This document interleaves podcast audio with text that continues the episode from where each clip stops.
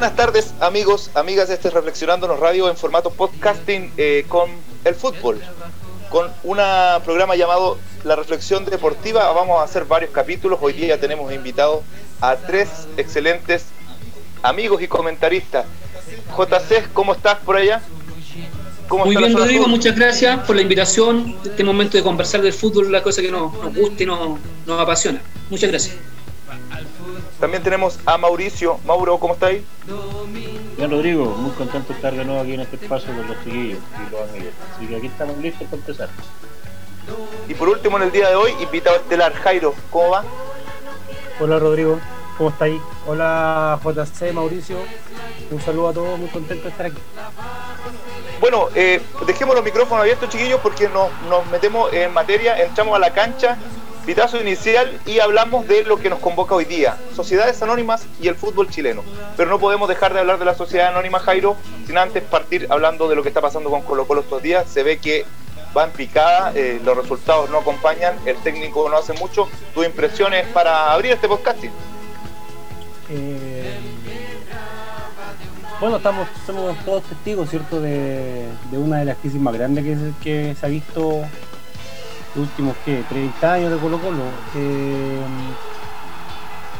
no juega bien, eh, no se toman buenas decisiones. Eh, fuimos testigos también dentro de este tiempo que es complejo para todos con respecto a la pandemia, como la dirigencia, ¿cierto?, de, de blanco y negro tuvo un quiebre tomando decisiones, ¿cierto?, unilaterales con respecto a, acogerse a la ley de, de ¿cómo se llama esto? cuando eh, se De protección del empleo. de protección del empleo, lo que quebró la relación con los jugadores, que al parecer era como una, relación que estaba muy, que era muy estrecha. Eh, se contrató a varios salas en un tiempo pensando que era que iba a ser un proyecto a largo plazo, no duró lo que se, no funcionó tampoco como se proyectaba. Y hoy día estamos viviendo una crisis futbolística que no puede ser, no puede sino eh, vincularse a, a también el contexto dirigencial, eh, a propósito, ¿no de la, de la sociedad anónima, es decir, eh, eh, no se ve muy bien la salida tampoco, no, no, no, se, no se entiende muy bien las decisiones que ha tomado Espina, cómo funciona Moza, qué es lo que hace Magnico, la verdad que es un entuerto más o menos complicado, ¿cierto? no sé, yo le abro la palabra para mis, compañeros la crisis se ve compleja, no, no se sabe muy bien cómo salir, eh, no sé, no sé qué, más. Oye, pero esto, Jairo, tendrá que ver, crees tú, con. ¿Tú hablas de un desorden estructural en Colo Colo hoy día? O sea, lo que yo como hincha, em, yo puedo entender que cuando. Yo puedo suponer, ¿cierto?, que, que no todo se juega con la pelotita. Es decir, hay también decisiones eh, los jugadores tienen responsabilidad, evidentemente. Alberto Jara tiene responsabilidad, evidentemente, pero pero hemos visto un desorden generalizado ya que viene hace mucho tiempo. si hablamos de sociedad anónima, eh, si hacemos el vínculo cierto con la temática que hoy día nos convoca, eh, si uno revisa las estadísticas, por lo menos de Colo Colo, yo los muchachos yo sé que son hinchas de, de otros clubes y también podemos hablar de otros de otros clubes evidentemente, pero Colo Colo, la última buena campaña completa, todo, todo la recordamos, que fue la del 2006, ¿cierto? Con, con Borgi y esa camada de jugadores que no se, que no se repetido, que es también eh, la, última vez que Colo Colo vendió. Eh, y eso habla también de política institucional, estructural. Es decir, no es casualidad que después de todo ese tiempo Colo Colo no haya vendido jugadores, o que no saque jugadores de la juvenil la pregunta que uno se le, que inmediatamente aflora es si el, equipo juega mal. Y si no tiene, no tiene, si los centrales, mira, Colo Colo tiene un promedio de edad altísimo, ¿cierto? Todos sabemos que es un equipo eh, viejo. No hay recambio, no hay juveniles, los juveniles que juegan en Colo Colo, lo único que juega es Suazo y no hay más. No hay un central joven, no hay un delantero, no hay laterales, se van a buscar laterales a otros equipos y no funcionan. Bueno, podríamos entonces eh, cuestionar eh, ¿Qué se está haciendo en la división inferior? Bueno, lo que se hace en la división inferior también obedece a proyectos, proyectos deportivos. Eh, por lo tanto, las crisis no son no tienen solamente una causa, sino más bien muchas, y yo creo que la administración de los equipos de fútbol son relevantes, son importantísimas a la hora de, buscar también los resultados. Sí, yo, creo, yo creo que a Jairo, eh, dejémoslo descansar de su mar de lágrimas un ratito. Pero yo creo que de, la contra, ¿cierto? Que nos separan los colores, evidentemente, con Jairo, lo único que nos separa. Eh, creo que, claro, el, Jairo apunta a un tema importante que, que en el fondo no, no, La crisis del fútbol chileno pasa por estas malas administraciones de sociedades anónimas. Eh, evidentemente, aquí nos vendieron un discurso, una pomada, de que la sociedad anónima iba a solucionar muchos de los problemas, eh, que no lo ha solucionado. O sea, el fútbol chileno no ha crecido con la sociedad anónima, muy por el contrario. O sea, venían a ordenar la casa, ¿no?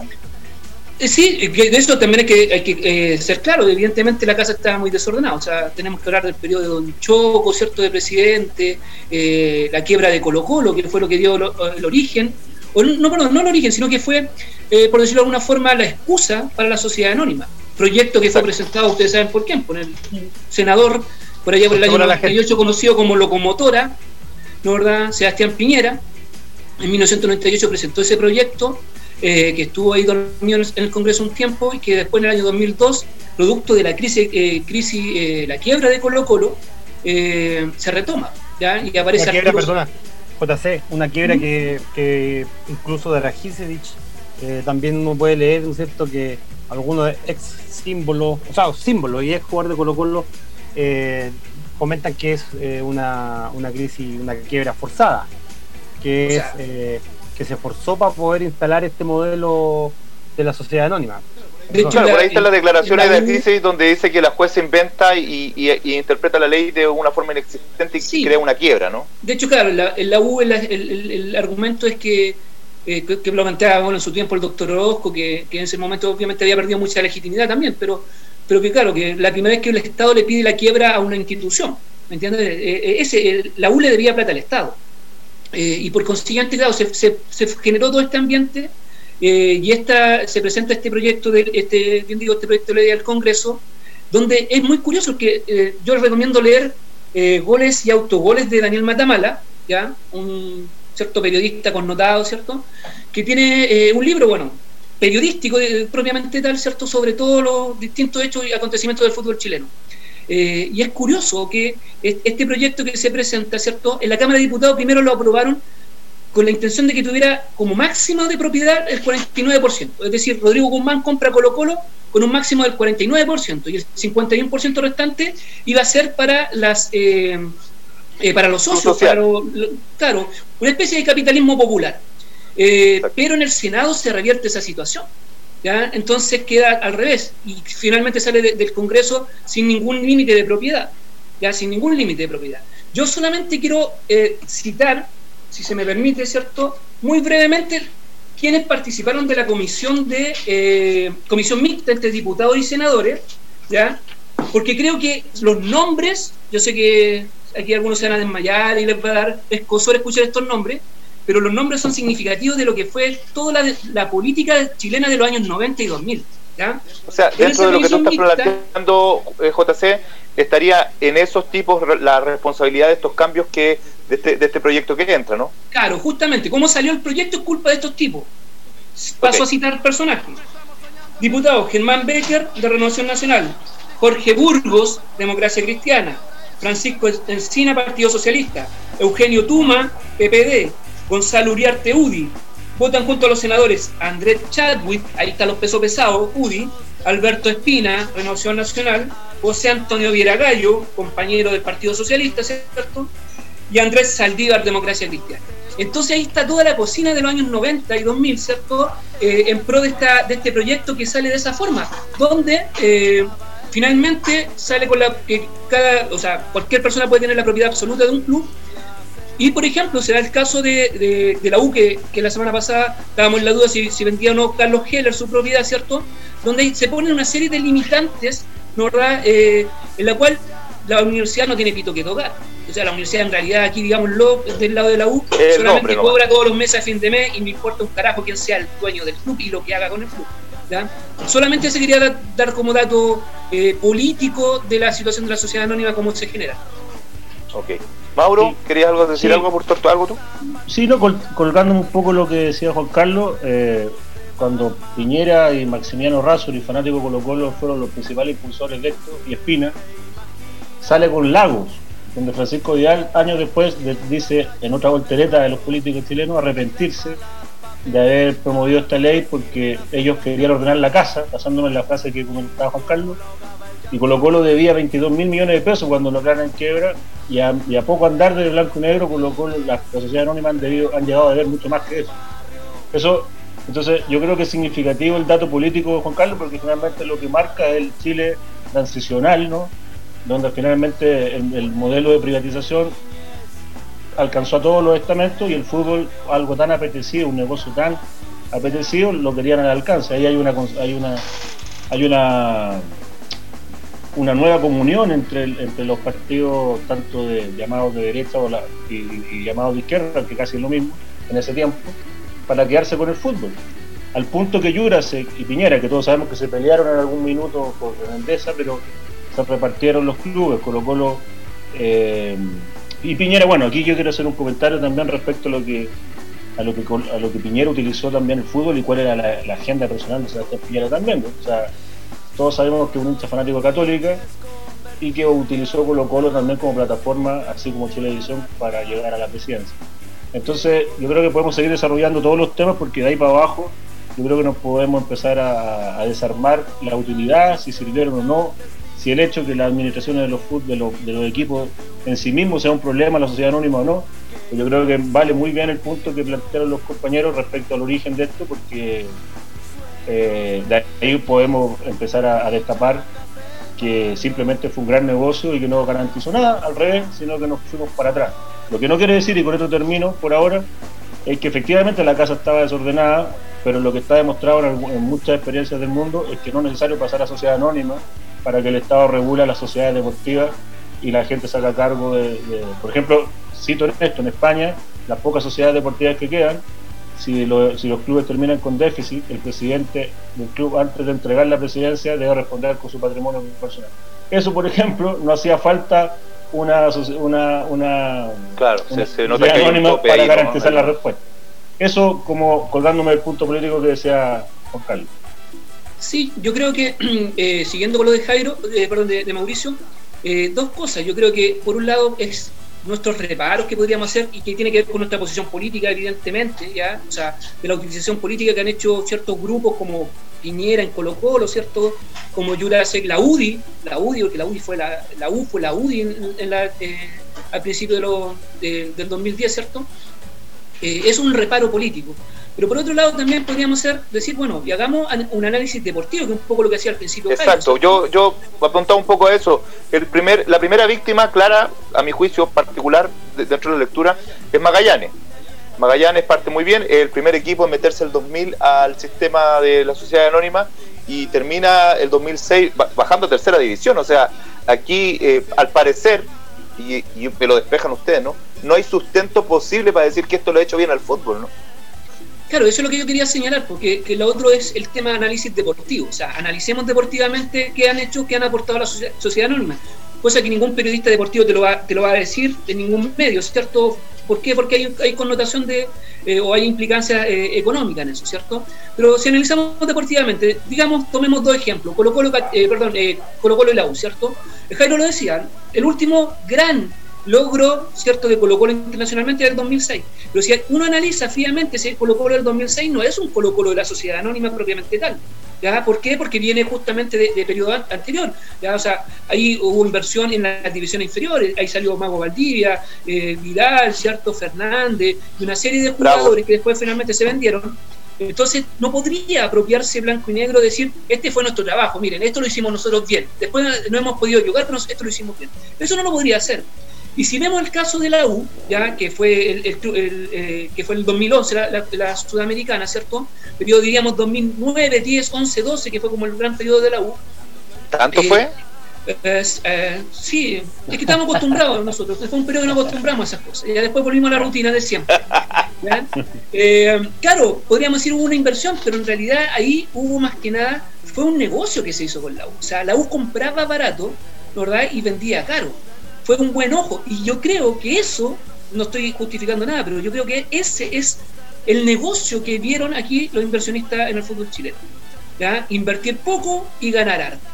Y en ese juego, evidentemente, en algún momento, por muchos motivos que seguramente saldrán en la conversación, eh, se, fue, se perdió. Hoy día no se está invirtiendo, o sea, perdón, no se está ganando nada, nadie está vendiendo. Ya nadie está vendiendo, entonces el fútbol chileno tampoco, incluso para ellos hoy en día también está haciendo eh, un mal negocio. Y deportivamente, para cerrar, nada. O sea, la, selección chilena en gran medida eh, cubrió, ¿cierto?, los fracasos del fútbol de los equipos chilenos. Bueno, no, no menor que en el último tiempo eh, todo, todo este trabajo y todo esto que, eh, están detallando ustedes, eh, el, punto, el epítome o el punto más alto lo hace Sergio Jaude, ¿no? Que también por una, por una, digamos, por un caso de malversación de fondo. Ojo que los periodistas le dan el premio al, le, dan un reconocimiento al 2013. Entonces, es como este es como el juego de, es un simulacro en realidad, ¿no? Es como el juego de las máscaras. a mí me interesa, bajo esto que decías tú, JC, al último, eh, ¿cuál es el, rol que ustedes, le, eh, dentro de esto, cómo crecen en un tiempo los representantes de jugadores? Y, representantes de jugadores que, que, que, aglomeran o, acaparan grandes jugadores del mercado, que lo siguen siendo, ¿no? Pero aquí empiezan a ver cosas muy raras, ¿no? Jugadores que juegan dos minutos, tres minutos en selección, en los últimos diez minutos en selección y luego son vendidos, ¿no? Un poco a eso, eso detalla, y eso fue parte de un mecanismo que se utilizó eh, por ejemplo, en la era Borgi en la selección chilena, donde se le dio mucho tiraje a jugadores nuevos, eh, solamente por porque queden con el, con el estandarte de que jugaron, tienen, hora, tienen minutos en, partido de la adulta, ¿no? Entonces, eh, es particular. Jairo, sí, yo quería ¿impresiones tuyas? espérame, que era que hay cosas que yo no puedo, yo no, no logro entender porque el análisis que hacen los, los compañeros, claro, eh, sumamente lúcido y bien documentado y no hay, mucho que decir. Aquí hay una, hay una, una racionalidad política, económica detrás de, la, de esta construcción que lo que menos es deportivo. Pero dando eso como, como la base, eh, a mí hay cosas que, que yo también lo pongo en la mesa que, no, que yo no puedo entender. Por ejemplo, cuando que va más allá de las cifras o de los datos, digo. O capaz que aquí, bueno, aquí a lo mejor podemos encontrar la, respuesta, pero que los equipos se ordenen, así como dice usted, ordenar la casa, y que, y que se contraten estas figuras, estos ídolos, ¿cierto?, de cada equipo para que asuman responsabilidades eh, de, de, gerencia y que hagan, eh, qué sé yo, proyectos, ¿no es cierto? Eh, no sé de qué otra forma se podría hacer para que esta cuestión funcione. Eh, muy, seguido se, se, alaba lo que hace Católica, que, mantiene al Tati, que el Tati lo hace bien. Que, sí, pues, sin embargo la Católica vende jugadores, sí, la única que está vendiendo del equipo grande, digo, ¿no? Eh, pero ayer, eh, bueno, pero, pero, pero la Libertadores no, no le va muy bien tampoco sí, la fallida, digamos, el fallido traspaso de Kusevich que llega al equipo y tiene un problema en, uno de sus pies y es devuelto desde, el extranjero, ¿no? No se, pero, pero, la, pero, por ejemplo, la U, la U y Colo Colo permanentemente están contratando símbolos, qué sé yo, que vengan a darle un poco más de identidad para, para, no para no que sea tan fría la cosa, la sociedad anónima y también el pueblo se sienta identificado, la hinchada, qué sé yo, un poco avale esta práctica. Y lo que me, me, me, lo que me queda por pensar es que esto que estos famosos símbolos que vienen a hacerse cargo de la gerencia deportiva, la verdad que no tienen mucho que hacer ahí, sino más bien una cuestión eh, de adorno, porque... Vienen a pasear, ¿no? No puedo, es que no sé qué otras, no sé qué respuesta me, puedo encontrar, porque después de tantos años, como decía Juan Carlos, la generación que Colo Colo vendió el 2006 no es una generación que, viene de la, de la sociedad anónima, viene de antes. Bueno, y desde ese tiempo en adelante, ¿no han habido proyectos? Sí ha habido. ¿No han habido gerencias técnicas? Sí, sí ha habido no, no han cambiado la gerencia técnica por no tener resultados, también la han cambiado. Bueno, ¿y cuándo terminamos esto? ¿Qué es lo que sucede ahí? ¿Qué es lo que pasa atrás de eso? El Mauro había Sí, sí, es que ah, recogiendo el, guante de, bajar, de bajarlo a lo deportivo, el tema es que la gestión puede ser exitosa también. El tema es que el, ejemplo que tenemos que ha sido totalmente desastrosa. ¿Me entiendes lo que quiero decir? podría haber sido que Espina resultase, que las contrataciones de Moza en algún minuto hubiesen dado fruto, ¿verdad? Y de repente le metí un cuarto final, un semifinal de Copa Libertadores, ya. Pero el, resulta, pero el resultado total del, del, de la aparición de la sociedad anónima en Chile ha sido totalmente desastrosa. Inclusive la selección nacional, que nos dio tantos títulos, todos esos jugadores son formados en clubes antes de la, de la, del, diseño de las formaciones de la sociedad anónima. Entonces, la pregunta es por qué. Claro, el por qué, porque efectivamente lo que está en el centro, y no nos podemos solamente eh, desprender del, del, tema netamente deportivo, tenemos que irnos a lo económico, es porque efectivamente es un solamente es un negocio. Como dijo Juan Carlos, es comprar barato, vender caro, ya los jugadores no están ni comprando, eh, colgándome lo que dijo, los equipos no están ni comprando, los representantes están metiendo los, colgándome lo que hizo Rodrigo, metiendo los jugadores nosotros estamos hablando con y la U, pero hay un montón de equipos chicos que están funcionando con el mismo esquema en primera y segunda división, que para ahorrarse la plata de un entrenador aceptan que venga el representante que le mete y le paga el sueldo al entrenador que él quiere promover y le mete cinco o seis jugadores más. A veces son buenos, a veces son malos, si son buenos a los seis meses se van a México, ¿me entiendes? Entonces, entonces la pregunta no la tenemos, la estamos justamente tratando de resolver entre todos pero el modelo es desastroso eh, eh, eh, y, solamente en Chile ha penetrado de esta manera. Una vez más, hemos sido, al igual que la AFP, hay un montón de cosas. En Argentina desde el 99 Macri está intentando hacerlo y todavía no pueden hacerlo.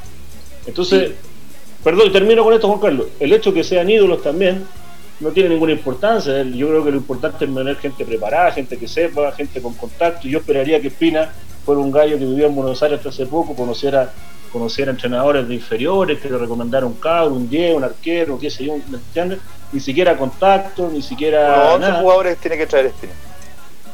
No, bueno, pero más allá de eso, y, pero, y termino, perdón Juan Carlos, que ese equipo Colo Colo maravilloso en 2006, por ejemplo, toda la defensa era Colo Colo, y que ahora, uno en ese tiempo se reía, lo encontrábamos medio malos, Luchito Mera, no sé qué, hoy día Colo Colo creo que daría un brazo por Luchito Mera, un David Enrique en el fondo para entonces, también la identidad es relevante.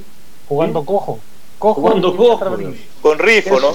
Jugando con un rifo que, que tenía un problema. Con rifo, era extraordinario con su problema, claro. Aceval, todo eso cayó. Eso. Sí, yo creo que hay dos cosas como tratando de encontrar respuestas también, eh, que están como señaladas. Una es el tema de los representantes en el fútbol chileno, que esto es como lo que le pasó a Uruguay. A Uruguay le pasó mucho en un momento. Ya se quebró la liga uruguaya, o sea, la liga uruguaya es malísima y en un, momento anterior, ¿cierto? Incluso fue peor de lo que está ahora. Eh, ¿Por qué? Porque lo, lo, quienes administraban los clubes eran los representantes de jugadores. ¿ya? E incluso la selección uruguaya era eso, era, era una figura, el técnico era una figura que ahí estaba de adorno, porque en realidad quien ponía ahí era el poder de los representantes. ¿ya? Yo creo que eso en el fútbol chileno está evidentemente eh, pasando. Pero por otro lado, que también un tema interesante es el tema de, los ídolos en los clubes, ¿ya? donde estos ídolos llegan a ocupar puestos de gerente. Muchas veces, ¿cierto? Eh, se busca eh, a los ídolos hacer un reconocimiento y se le asigna las divisiones inferiores. Entonces, también en ese sentido ahí eh, no hay un profesionalismo de la actividad. ¿ya? Yo no digo no, reconocer a los ídolos, pero habrá que buscarle otro tipo de reconocimiento. Que a mí, Huevito Valencia, con todo el respeto y cariño que le tengo, que crecí viendo el Huevito Valencia, era mi ídolo futbolístico, yo no sé qué tanto sepa el huevito Valencia de fútbol en las divisiones inferiores, que en realidad no ha sacado ningún jugador bueno para la pelota, y ni siquiera está ganando campeonato en las divisiones inferiores. ¿Me entienden la idea? Entonces, en ese sentido, creo que como esta sociedad anónima buscan, creo que un poco Jairo lo planteó así, ¿cierto? Buscan ganar identidad con la gente, reconocimiento. Es decir, yo vengo con las lucas acá y miren, les voy a poner a este ídolo aquí de gerente deportivo, les voy a poner a este ídolo a trabajar en las divisiones inferiores pero en realidad eso no, significa que la gente se relacione, no significa identidad, porque finalmente esos, esos ídolos, probablemente con las mejores intenciones del mundo, no tienen las condiciones ni las capacidades. Yo quiero en las divisiones inferiores de la U a un tipo que esté preparado, que haya ido a estudiar, ¿cierto? Eh, que haya recorrido distintos eh, países, distintos equipos y que me saque cabros buenos para la pelota. corrígeme, corrígeme, corrígeme, JC. A, a no, no creo que te pueda corregir a ti, Jairo, pero bueno cuando Lucho Murri, cuando Lucho Murri asumió con, con Víctor Hugo. ¿Sí? ¿Cierto? Corrígeme esto. Qué dupla, ¿eh? Hubo un momento cuando bueno, le fue bien, también apelaron a esta cuestión de los ídolos para sacar a la U porque la U le estaba yendo mal, qué sé yo, te resultó. Pero tengo entendido que Lucho Murri lo, lo mandaron a estudiar al extranjero, ¿no? Sí. Pero bueno, ahí, hay una acción que, que, se relaciona con lo que tú mismo estabas apuntando, es decir, gente que se perfeccione, todo lo que tú dijiste recién sin embargo, Chumurri lo mandaron, lo mandaron al extranjero, se perfeccionó, supongo, y nunca más vino de vuelta. Em, yo te pregunto, yo pregunto, es que yo estoy de acuerdo con lo que ustedes dicen, pero no sé si es la respuesta que yo creo que, capaz que no encontramos la respuesta ahora, evidente, pero si tú me decís, es que yo no sé qué sabe Espina, o si no tiene contacto, o vos fue así, o no sé qué gerente de Palestina, no tengo idea cómo funciona. Eh, Ahí funciona muy bien. Me está, haciendo, un gesto el director. Eh, yo digo, em, bueno, entonces, ¿a quién? Eh, eh, ante la sociedad anónima, ¿quién se hacía cargo de la división inferior? ¿Era un, ¿Era un gallo más preparado que los que están ahora? ¿Eran, eran entrenadores que tenían más cursos en el extranjero? Pregunto, no, pregunto. No, yo la respuesta que te puedo dar categórica y al menos, que creo yo, también, no es que no hay que estudiar tanto en el extranjero, hay que ser especialista. Aquí hay, había profesores como Mario Moreno, que estuvo en Colo Colo como 15 años y en Aucas como 20, que sacó una cantidad de jugadores impresionantes por todo equipo. Querían ser jefes de divisiones inferiores. La U, te Miguel Ponce, salió a la selección chilena, lo sacaron de la sub-17, le dieron un proyecto que iba a ser cuatro años con un presupuesto enorme. ¿Qué pasó? Le ofrecieron un club y se fue a los seis meses. Entonces también es responsabilidad de, de las personas que aceptan los cargos. ¿Tú quieres ser formador de jugadores realmente o en realidad lo quieres ocupar como una plataforma para ser profesional? Y hasta ahora la respuesta que tengo es que hay, muy pocos que creen en, la formación de jugadores porque quieren ser profesionales. Caputo otro ejemplo. Dejan proyectos tirados. Entonces la U, poniéndome un poco, defendiendo aquí al, haciendo el, abogado del diablo, tiene que volver a buscar otro reemplazante después de Ponce, trajeron un español que tenía mucha experiencia en el Atlético de Bilbao. Por razones el tipo se encontró en las condiciones que le brindaban aquí en Chile, tampoco eran las idóneas, y, renunció y se fue. Entonces es muy sistémico, efectivamente, es muy, las fallas son enormes. Es que ahí está la falta de proyecto que hablamos, pues, Mauro. Ahí está la falta de proyecto. Proyecto tenéis que aguantar. O sea que yo creo que yo, o sea, si Caputo, yo creo que proyecto hay. Caputo a las divisiones inferiores, lo dejáis a Caputo. No me puede renunciar, contrato cuatro años. Pero, eh, yo en las divisiones inferiores te demoráis cuatro o cinco años para saber si el loco lo está haciendo bien o mal. Sí, yo, yo, creo que hay proyectos. Yo, yo, yo difiero un poco. Yo siento que hay proyectos. Lo que pasa es que las inversiones necesarias para que lograr los proyectos se afiancen no están. Porque las platas no vuelven. O sea, si ustedes ven eh, lo que son las ventas de, de Vidal, de Mati Fernández, de Bravo, eh, son estratosféricas. Esos dineros no, vuelven a las divisiones inferiores, no se invierten en, los cadetes, no se invierten en arreglar canchas, no, se invierten. ¿Cómo funciona las divisiones inferiores? El chico que va a las divisiones inferiores tiene que él comprarse su equipo, tiene que, comprar, tiene que él comprar su indumentaria. Es como, es como un poco lo que pasa. En la época, de Vidal, de Sánchez, se, las pasaban en la, tenían mejores canchas, pregunto. No, era peor, pero, era peor que ahora. Entonces no es. Pero yo, yo siento que había, yo, yo siento que había una retribución distinta. Eh, puede ser que se pagaban, se pagaban mejores, habían especialistas, ¿no? Eh, habían, habían distintos tipos que estaban, no como ustedes dicen hoy día, pueden ser los mercenarios. Pero uno de los problemas de la sociedad anónima es que no invierte, la plata no vuelve. Yo no puedo creer que Hugo González no sepa de fútbol. No, puedo creerlo. No, si de fútbol sabe, lo que pasa es que no, sabe, no sabe, no tiene la pedagogía, ¿no? Algo que, que, aquí en este grupo yo siento que está muy presente. Oye, los voy a invitar a hacer un corte. Los voy a invitar a hacer un corte. Ya, estamos un poquito de música y volvemos.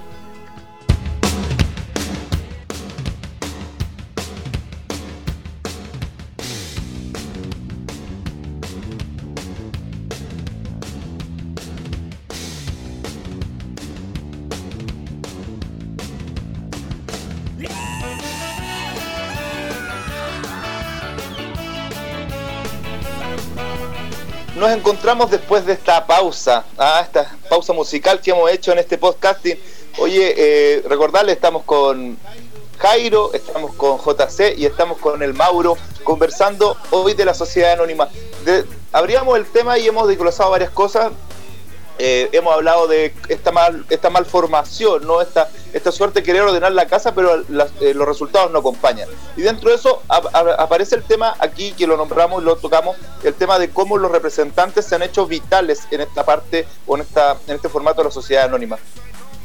Y aparece aquí varios casos paradigmáticos. Y como segundo punto se los dejo para que lo vayamos eh, abriendo, cómo se ha ido la gente del fútbol, ¿no? Cómo, cómo después de que las sociedades anónimas entran, los hinchas eh, quedan un poco supeditados a un juego, son muy poquitos votos dentro de, estas, de, estos, de, estos, conglomerados y, y, no son, son simbólicos, digamos, más que tener real eh, participación, como lo, de, como lo social ha salido de, esta, de estas empresas con camiseta. ¿no? Eh, Mauro, ¿algo que aportar acerca de esto de los representantes? ¿Algún club? En realidad las dos, los dos, las dos cosas que mencionaste están un poco vinculadas con el ejemplo de Unión La Calera por ejemplo, en la calera, desde que es sociedad anónima, la sociedad anónima decidió cambiar la insignia unilateralmente. Y es una gran polémica contra la hinchada de la calera que pelea por conservar su insignia histórica. A lo, mejor a, ellos, que son un grupo de representantes argentinos, no les representa nada, por los que nos gusta el fútbol sabemos que la parte identitaria es fundamental. Calera tiene un problema, por eso me acuerdo lo que dijiste, esto no se trata solo si lo hacen bien o no, de hecho Calera ha tenido buenos resultados deportivos con la gestión de esta sociedad anónima, pero pareciera ser que esta ley chilena no tiene ningún límite ético.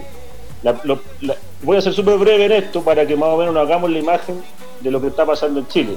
El año 2015, los hermanos Pini, en un grupo argentino, rosarino, eran dueños de Ranger hay un sujeto que se llama Sergio Jaue que les dice, cabros, vengan para acá a invertir en la calera, que es una buena cosa.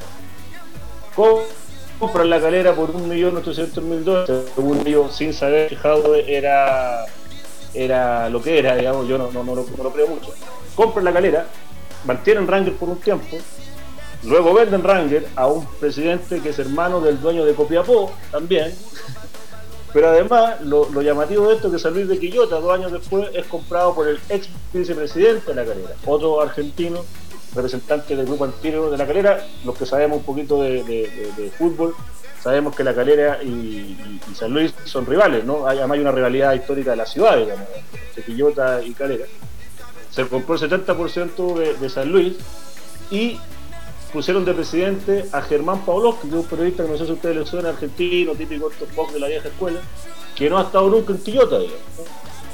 Entonces, y San Luis con Calera se han enfrentado en la misma división, ahora están en divisiones distintas, porque si San Luis subiera se van a volver a enfrentar.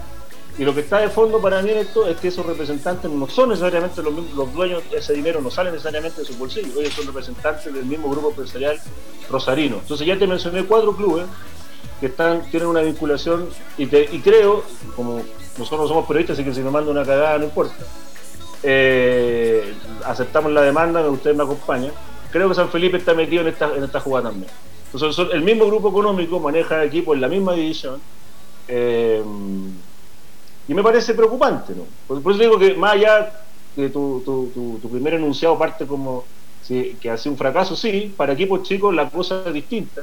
Y yo me hago parte de la broma de mis compañeros, de que soy parte de un equipo chico.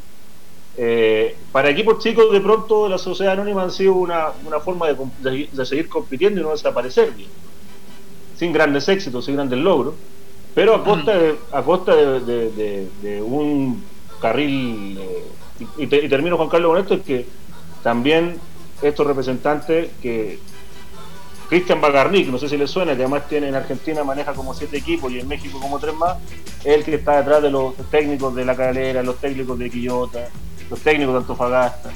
Entonces, cuando tú despotencias a un equipo que es de tu propio interés para llevar jugadores de otro ¿me entienden? O sea, para mí el tema ético se mezcla con lo deportivo. un poco el y eso era lo que este quería aportar como, como dato, que podemos seguir este, estudiándolo más y todo, pero no hay nada, pero, pero para mí me parece grave, eso me parece grave.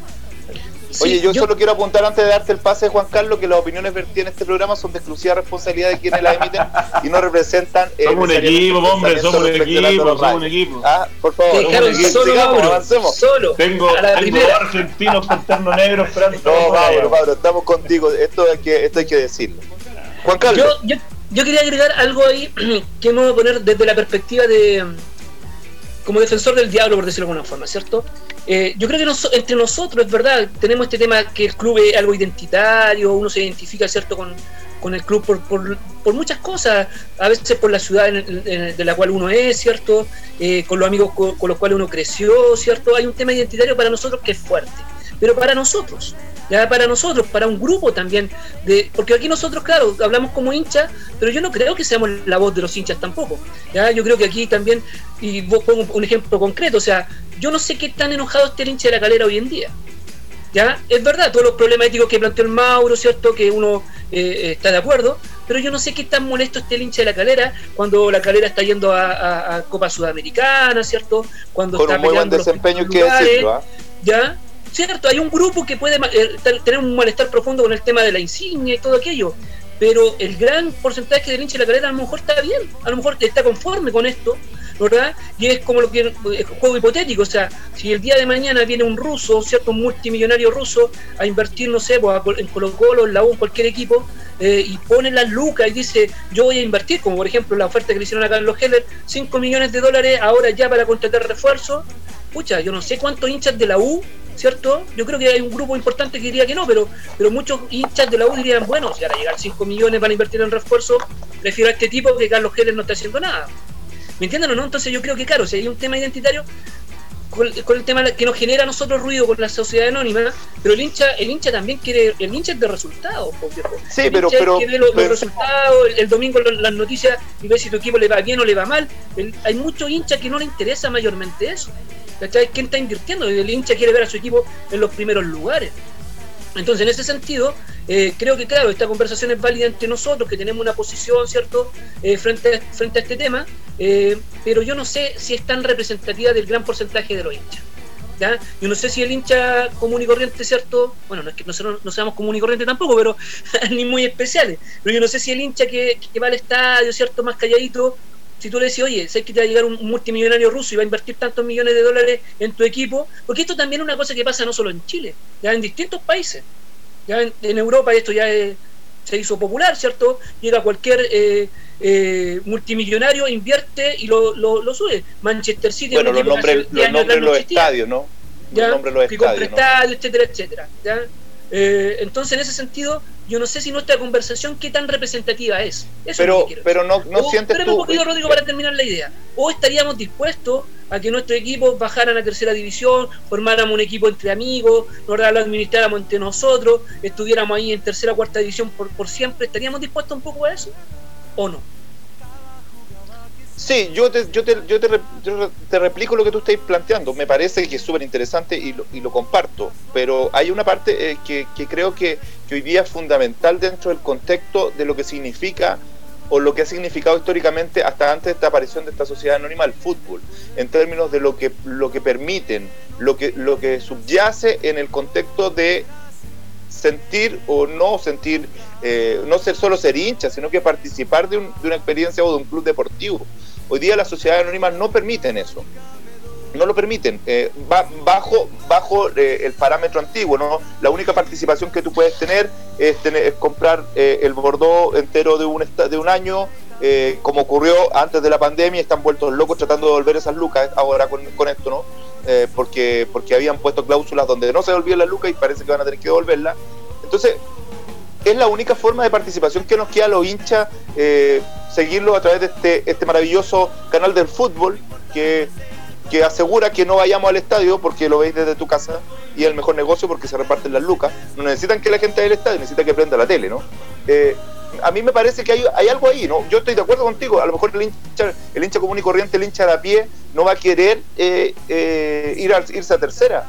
Pero, pero así como está el modelo, es como insostenible, o sea, eh, ¿qué, va a qué, qué, va a pasar en 10 años más? Eh, no, no, nada nos asegura que invertir o poner las lucas, los rusos, los italianos, los argentinos, nada nos, hace, nada nos asegura que esto va a mejorar el fútbol. Y eso es lo que está de fondo en una premisa, por ejemplo, eh, dentro de lo que queremos discutir. ¿no?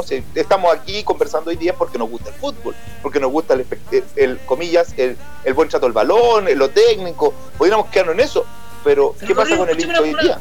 Disculpa, si llega el, un multimillonario árabe, invierte en tu equipo, en Colo Colo, te lo saca campeón, te lleva a pelear la Copa Libertadores, ¿todos tus reparos cambiarían o serían los mismos? En términos de la participación seguirían siendo los mismos. De la participación de la parte social del club. Mauro. entonces, pues, perdón, perdón, Mauro, dale. No, no, Jairo, dale. No, dale tú, Jairo no hay problema. Lo que pasa es que hay harto, yo creo que aquí hay hartos temas que se, se intercruzaron. ¿eh? Yo, yo estoy bien de acuerdo con, con JC, Juan Carlos, amigo mío. Eh, creo que mmm, lo que plantea el Mauro es un tema ético en relación a cómo se construye la sociedad de anónima. Mm, que es cuestionable, pero en los negocios el tema ético la verdad que es de cuarta importancia. si tú si tú quieres hacer un negocio, en este caso privatizar o hacer una sociedad anónima con los clubes, todo está permitido. Eh, y por lo demás, y bueno, y si está todo permitido, bueno, está bien, pero, pero, supongo que está bien. Eh, pero estoy de acuerdo con Juan Carlos. Es decir, la calera, preguntémoslo a los hinchas de calera. Eh, ¿Qué le parece tener un equipo que pelea los primeros puestos del campeonato? ¿Qué le parece que está entrando a la Sudamericana? ¿Qué le parece que haga buenas presentaciones? Me parece que está contento. O sea, a mí, como hincha Colo Colo, viene un, empresario y me dice, ¿sabéis qué? Vamos a comprar un par de delanteros potentes, millonarios, y vamos a pelear a Libertadores. Y yo digo, quiero que sí. Eh, tiene a Pared y, hablando, ¿y para qué querido delantero más? Y distinto, y Barragué. Y, distinto, y distinto el tema de la participación del hincha, que es una, temática que, está en otra, me parece que está en otra dimensión. Eh, yo siento que están, se están mezclando los temas. Em, el hincha, claro, hoy día no tiene otra participación más que ir al estadio. Eh, pero estamos en la, lógica del fútbol o ver la tele. Eh, estamos en la lógica del fútbol como espectáculo también, como este espectáculo que lo que, que habla que, los cabros chicos quieren ser, andan con camiseta del, Barcelona y no se ponen la camiseta de Wander, bueno, o de Colo Colo, em, o no se, sienten eh, reflejados en un jugador eh, del torneo local, porque hoy día se ha transformado en un espectáculo del cual se paga y se consume nomás. Y como espectáculo y también eh, quiero que se justifique la loca que estoy pagando por el canal de fútbol. Mira, a nosotros nos gusta más la camiseta que el espectáculo, por lo menos yo. ¿Cuánto, ¿Cuánto ustedes han escuchado que la gente dice yo no veo el fútbol chileno porque es malo? ¿Cuántos dicen? Pero juega la selección chilena, ¿cierto? Con estrellas de millonarios que juegan en grandes ligas y todos se ponen la camiseta y hacen el asado y lo disfrutan ahí no hay un hinchismo, ¿cierto? Hay un, hay un espectáculo que se está. La gente se, la gente el fin de semana pone el ESPN para ver el partido del Inter con no sé quién. A mí no me interesa el. No tengo ningún problema ahí. Y ahí no hay ninguna participación del hincha, no hay ninguna cuestión identitaria. No, hay un espectáculo. Te apuesto lo que queráis, que si viene un, empresario, como dice Juan Carlos, a invertir y el fútbol chileno se transforma en la mitad del fútbol mexicano, cambia la cosa al En la mitad grandes estrellas, eh, bonitas canchas, se van a llenar los estadios y la participación a la cual tú aludes, que me parece legítima y que quedó atrás con la sociedad anónima, me parecería a mí que querían un segundo plano porque la gente lo que quiere es resultados. No, no, prendería la tele para ver el Inter con el con el, la Juventus, no sé. Mauro. Eh, yo creo que, lo que dijo Juan Carlos, que Jairo adhiere con tanto entusiasmo, eh, estamos todos de acuerdo. Si a mí viene mi equipo, un magnate de cualquier país del mundo, me ofrece que mi equipo me va a sacar campeón, yo creo que en mi exposición lo dije, a los equipos chicos, la sociedad anónima hasta podríamos decir que le ha hecho bien porque ha permitido subsistir equipos que probablemente se han desaparecido. Lo que está en cuestión es que ni siquiera en la condición del hincha, porque también podemos hacer un capítulo, yo creo que la, la función o lo que significa ser hincha, creo que podríamos hacer un capítulo en sí mismo para hablar de eso. Y porque hay gente que está de acuerdo y gente que no. Lo que yo quise decir, y que para mí es grave, es que, y eso no pasa en Italia, o al menos de forma formal, o al menos de manera tan, tan legalizada como en Chile, es que los mismos dueños de un club sean dueños de otros clubes y de otros clubes y que jueguen en la misma división. Porque yo no sé el día de mañana si tengo que jugar una liguilla de promoción San Luis con Calera o San Luis con Ranger, yo no tengo idea si ese resultado que se va a brindar allí es realmente legítimo. Ahí donde yo apelo a, la parte deportiva. Lo demás, de que venga un representante, y lo dije al comienzo yo del programa, no creo que en sí mismo el ser sociedad anónima o no ser, en sí mismo garantice éxito o fracaso. Lo que hemos visto, que el resultado en Chile ha sido más fracaso que otra cosa. Eso es lo que creo que dije y por eso que creo que, si al final llega, y, con esto termino, mi equipo y viene, que es lo que nosotros deseamos, ¿ah? nosotros yo soy hincha palestino, me encantaría que algunos árabes pro Palestina se pusieran mal la mano en el bolsillo y nos vinieran a ofrecer un equipazo y un estadio, que es lo que también anhela la U, haciendo un equipo grande. Otro tema que habría que hablar de la función de la, de, la, de, la infraestructura, que han tenido la, el aporte de infraestructura que han hecho la sociedad entonces el tema es más complejo, pero yo lo que dije nunca, nunca fue contradicción de lo que dijo Juan Carlos. Fundamentalmente es que a mí esa mezcla de que hayan dueños del mismo equipo, es como la integración vertical que tenemos en otras materias, el dueño del ISAPRI, de la clínica. En otra ocasión, fuera del programa, les contaré una anécdota familiar que me pasó al respecto. Entonces, eso es lo que yo creo que es un problema. Sí, yo creo aquí escuchando eh, se me vienen a la mente dos cosas que voy a citar. Una, al gran Loco Biels, ¿ya? Que hace una distinción entre lo que es el hincha y el espectador. Ya, o sea, nosotros somos, bueno, nosotros somos hinchas, ya, o sea, Jairo es hincha equivocadamente de su equipo, pero hincha al fin y al cabo, ¿cierto? El Mauro es el hincha de Palestino que va quedando, ¿cierto? Pero es el hincha, ¿ya? Es decir, una persona que se, se identifica, que tiene un tema de identidad, ¿cierto? Que su equipo juegue bien, juegue mal, obviamente que le afecte y que le importa, pero puede ganar o perder, igual va a seguir siendo hincha. Pero como lo decía muy bien Jairo, en una sociedad del espectáculo como, la que vivimos nosotros hoy en día, nosotros somos la minoría los hinchas. El espectador es el que hoy día es la mayoría. Y el espectador quiere ver un buen espectáculo. ¿Me entiendes? Y ese buen espectáculo no se da en el fútbol chileno, sino que se da en Europa. Por eso los niños se sienten más incluso identificados. Que para mí no tiene ningún sentido identificarse con el Barcelona. ¿Cómo voy a sufrir yo con el Barcelona? Gane o pierda, me da, me da exactamente lo mismo. Pero los niños lo ven. ¿Por qué? Porque desde niños han visto un espectáculo. Son fruto de una sociedad del espectáculo. Y en ese sentido. Corre la pelotita, ¿no? claro, iba corre la pelotita porque corren los jugadores. Lo otro que quería citar es Luna de Avellaneda, a propósito, ¿cierto? Esta gran película argentina. Como nosotros somos eso, ¿cierto? O sea, nosotros estamos, seguimos aferrándonos al tema de la identidad, ¿cierto? Del barrio, de, los amigos, de la amistad, de los lazos, ¿cierto? Que hay, que hay de por medio con esta pelotita, ¿cierto? Eh, pero que en realidad la sociedad va quiera por otro, por otro riel, va por otro camino. Entonces, somos un poquito viejos en ese sentido, eh, lo cual no quiere decir que eso esté bueno, esté bien o esté, equivocado, ¿cierto? Pero, pero esa es la distinción. Estamos en una sociedad donde hoy día prima el, el, simpatizante, prima el espectador. y evidentemente, ante esa pregunta retórica que yo hacía, el espectador quiere que, venga alguien que invierta en su club y que contrate buenos jugadores. ¿Cómo eso se, vincula con lo que plantea Rodrigo? Si el tema va por ese lado, ¿eh? Pues Rodrigo le da alguna, alguna, alguna carga también a la importancia que tiene la participación del hincha en los clubes. En este caso, más allá del CDF, como dice.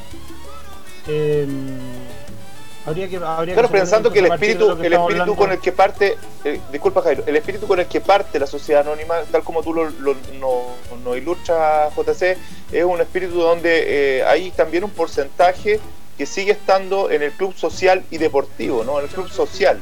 Eh, ¿qué pasa qué pasa hoy día con ese con ese es, un romanticismo solamente? Esto es, parte es parte de algo que, tenemos que empezar a olvidar, eh, no rescatable, no, es que ¿Qué pasa ahí, no? En términos legales eh, tienen participación. La, la en el caso de la U, la universidad tiene participación, tiene dos directores dentro del, directorio. Entiendo que Colo Colo también tiene el club social. no cortan nada. tiene también nada. son, no, pesan nada. son dos votos dentro de ocho. Sí, no pesa. ¿Me entiendes? Entonces. Eh, ya, pero la eh, pregunta es: ¿eso cambia algo el escenario? Te lo pregunto. Porque en el fondo, cuando Rodrigo pone esa, ese punto de la exclusión de hincha, de la participación por la parte media simbólica romántica de la construcción, de la asociatividad y de la relación entre todos. Ya, te la, concedo porque Rodrigo, em, Juan Carlos habla mismo, de lo mismo acerca de la identidad, etcétera. Ya, pero eso cambia en algo este escenario. ¿Cambiaría el escenario? No, es hipotético, no tenemos idea. Eh, eh, cambiaría algo el escenario, pero volvamos al ejemplo. Llega el millonario a, poner, a invertir lucas tiene alguna relevancia que haya gente participando o no. Pero no es, sí, no es contradictorio, es un poco contradictorio, Jairo, lo que decías delante, porque el, espectáculo, ¿no? Ya estamos en una sociedad de espectáculo, ¿no? Eh, Juan Carlos haciendo un poco al lado la parte romántica.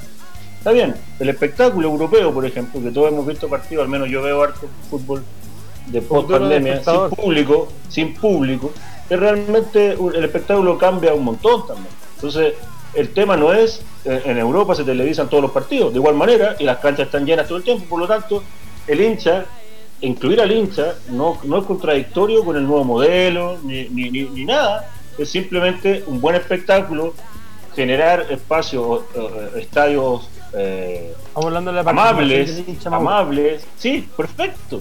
No pero, del, perfecto, perfecto, pero delante decíamos, decíamos la insignia no tiene un valor. Bueno, si esa gente se, tiene un nivel de involucración con, la, con, con el Estado, el deporte de la parte.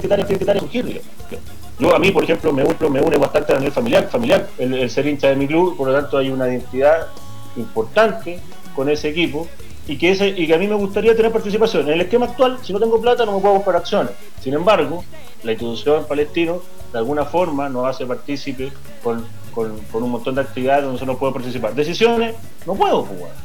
Y, y yo creo que, que no la vamos a tener en ningún esquema. Exacto, no la vamos, no la vamos, pues. eso quiero decir, no la vamos a tener en ningún esquema, pero lo relevante es que eh, los que están allí tienen que hacerse parte de eso porque hacer representar la mayor cantidad posible al hincha, pues, si no, que hagan negocio y le pongan blanco y negro contra azul azul, porque en realidad es el tema de fondo. pues.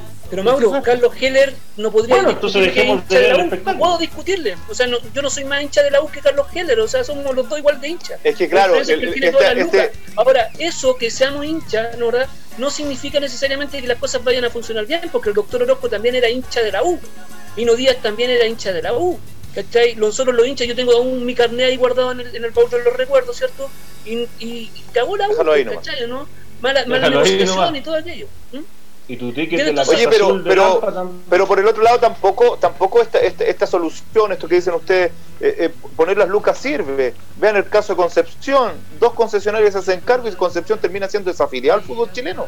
Es horroroso lo que pasó con, con, con Deportes Concepción. Es uno de los casos más, más sintomáticos Sí. de lo que hace una mala, una son- primero la plata la pusieron los alemanes y después Pablo Talarico una concesionaria y terminan siendo desafiliados del fútbol chileno. O sea, eh, terminaron fuera completamente de toda competencia porque no cumplieron con los estándares que, o sea, ahí, esta es, es- lamentablemente es la oportunidad para hacer negocio, ¿no? Yo no lo veo, yo, yo hoy día siento que, que, por eso decía, estas empresas con camiseta, ¿no? Yo siento que hoy día todo aquello que, que representa esos clubes de los que estamos hablando eh, es más que un romanticismo y cla- claramente, como dice dice el Mauro, eh, blanco y negro versus azul azul deberían Ya, llamarse ¿por los no clásicos, bien? Si la- comillas, la ¿no? pega- la- volvamos, al, volvamos al tema. Perdón, volvamos al principio. ¿Por qué no funciona? Porque Claro. no les interesa. La respuesta es clara. No ¿Tú les crees, que, interesa. tú crees, Mauro, que cuando No. la U contrata a tal y tal jugador, Si lo hablamos hace un rato, es simplista mi respuesta, pero, pero como hay estado todo el capítulo preguntando, yo te voy a responder con algo que, que, que, que es bastante simple, porque no les interesa, y hay algunos clubes que les interesa y las cosas funcionan mejor. Es así, no un tema de voluntad, hablábamos un rato fuera del aire, que Carlos Heller no nadie le puede discutir que hincha, ha puesto plata, ha perdido plata, se sacrifica, ha perdido... le le pero no tiene pero no tiene la capacidad de gestión para elegir las personas Bueno. adecuadas No no ha tiene tenido- la capacidad de gestión o no le interesa. ambas en algunos casos No, el Colo Colo a Sebastián Piñera a Sebastián Piñera el Colo Colo te aseguro que no le interesaba el desarrollo de Colo Colo No, se Claramente no. le interesa nada. bueno por eso te digo que, es que perdón termino. Una respuesta una pregunta con una sola respuesta tú sabes que es distinta en este caso Jaime. Entonces tu pregunta es, es tramposa porque dice bueno ¿cómo lo arreglamos? no, porque en algunos casos no le interesa en algunos otros casos problemas de gestión y en algunos casos ambas yo discrepo con el Mauro, discrepo con el Mauro, yo creo que no es que no le interesen, o sea, ¿qué empresario no va a querer invertir dinero y ganar? O sea, no, no tiene sentido. De hecho, a Piñera podría ser la excepción que en estricto rigor no le interesaba tanto ganar las lucas, sino que es un posicionamiento político, un aprovechamiento que hizo de Colo Colo. Y no le fue mal porque salió presidente, ¿ya? Eh, pero en general a los empresarios lo que les interesa es invertir y ganar. ¿cachai? Entonces no, están no puedes decir tú, Mauro, sí. Mauro No, que no, no, les interese, les interesa. Lo que pasa es que la está- ¿cuál es tu mentalidad del empresario, generalmente chileno, en este caso el fútbol chileno, es invertir poco y con poco ganar Pero, mucho. eso, Y eso ¿cuál no se puede, foco? no se puede, quiere, ganar a corto plazo, ¿cachai? Lo están Quiere corto plazo, pero no digan entonces que no le interesa. po. No, porque no le interesa el desarrollo está- institucional completo. Porque ellos, justamente lo que tú estás diciendo, respalda lo que estoy diciendo. Ellos tienen un foco y eso lo están haciendo exitosamente. Si no fuera tan exitoso, No. hubiesen ido. No, porque no es exitoso, ido. oja- No es eh, exitoso, Mauro. Mauro. No, Para ellos, dime, dime, salvo el caso de Heller que pone plata al bolsillo, ¿tú crees que se quedarían en los clubes si fuera pérdida de plata? pero- pero, Mauro, ninguna institución tampoco los locos están ganando plata, o sea, no se están No, haciendo no están millonarios, no, es, no es llegar aquí, ¿cachai? Nadie se está haciendo millonario, o sea, el negocio está malo, ese es el tema, ¿cachai? El negocio está malo. Está malo para nosotros los hinchas que vemos el fútbol, para el espectador que ve el fútbol y para los mismos empresarios que están invirtiendo también está malo. ¿Cachai? Entonces, cuando tú dices, no, es que, No. las- es que no les interesa, yo creo que les interesa. O sea, Yo yo, creo no, que no- nosotros- claro, gente, digamos, eh, pero, pero yo creo que, lo- que los tipos quieren creo- invertir y ganar. Yo creo que aquí está un poco deformada la, la conversación en tanto la, la, la, la realidad de los equipos mal llamados grandes, porque, o llamados grandes por su historia y tradición, Colo Colo y la U, es una realidad totalmente diferente a lo que a lo que realmente viven todo el resto de las instituciones. Yo creo que, eh, que Colo Colo y la U habría que analizarlo de, forma distinta, pero no es el mismo fenómeno para analizar de Palestino, de la Calera, de Ranger, de... es totalmente diferente. Yo creo que... A la ¿Cómo? Deberíamos haber hablado entonces, haber hecho el programa, haber dicho, deberíamos haber hecho el programa entonces hablando específicamente por qué le ha ido mal a Colo Colo y la U con la sociedad anónima, porque es una realidad completamente distinta a la que le pasa al otro, según lo que dices tú. Eh, al parecer al otro le ha ido mejor. No estás de acuerdo. no entiendo que es pura pregunta, pero no entiendo que, cuál, es tu punto, cuál es tu posición. El punto es que tú estás haciendo una afirmación. Por eso quiero saber cuál es la tuya al respecto. ¿Estoy equivocado? O pero si no me, dejas, no me dejas terminar, Mauro, si no me dejas terminar, si me interrumpes la mitad, viejo, no puedo. Estás haciendo una afirmación. Dale, Jairo, termina, termina tu idea. Estás diciendo que la realidad de Colo Colo con la U son completamente distintas al resto. Por lo tanto, yo lo que puedo sacar de ahí, ¿cierto? Es que al resto de los clubes, que no son esos dos, le ha ido bien con la sociedad anónima. Y si le ha ido bien con la sociedad anónima, estamos tonteando. Estamos hablando de un tema, estamos equivocados en el tema. Ay, pues ejercicio, la sociedad anónima sí tiene éxito. Ejercicio lógico es muy, muy, simple, A lo mejor es simple, a lo mejor es simple, pues si no, no, soy tan inteligente tampoco. Pero sin embargo tu argumento es bastante rasca también, porque es ambiguo, no deja claro nada. Dice una cosa, luego dice la otra. Entiendo, entiendo lo que Yo poniéndole seriedad al asunto, eh, creo que la respuesta está clara. La respuesta está clara, Mauro. Yo creo que tú te equivocas cuando tú haces la celebración de decir que, que no les interesa, insisto. Yo creo que les interesa y quieren, quieren ganar más. Ahora, seamos honestos también que hay opciones y posibilidades en, otras en ejemplos de equipos en otras partes del mundo que, que optaron por algo muy distinto a esto, que los hinchas tomaron una decisión. ¿Ya? En, en Alemania, ¿cierto? Está el, caso famoso del San Pauli, un equipo que baja segunda, tercera, primera está por ahí, los hinchas se sienten súper identificados, hacen su camiseta, muy, son un equipo muy progre, ya cierto que se, se sentirían muchas personas aquí con Tertulio identificados, ya un equipo muy progre, ¿cierto? Pero anda por ahí, por cierto, no, no gana nunca, grandes no tiene grandes logros deportivos, etcétera, etcétera. Existe, de hecho el Manchester United tiene cuando se convierte en una sociedad anónima, los hinchas, unos hinchas formaron un equipo que está en la quinta división.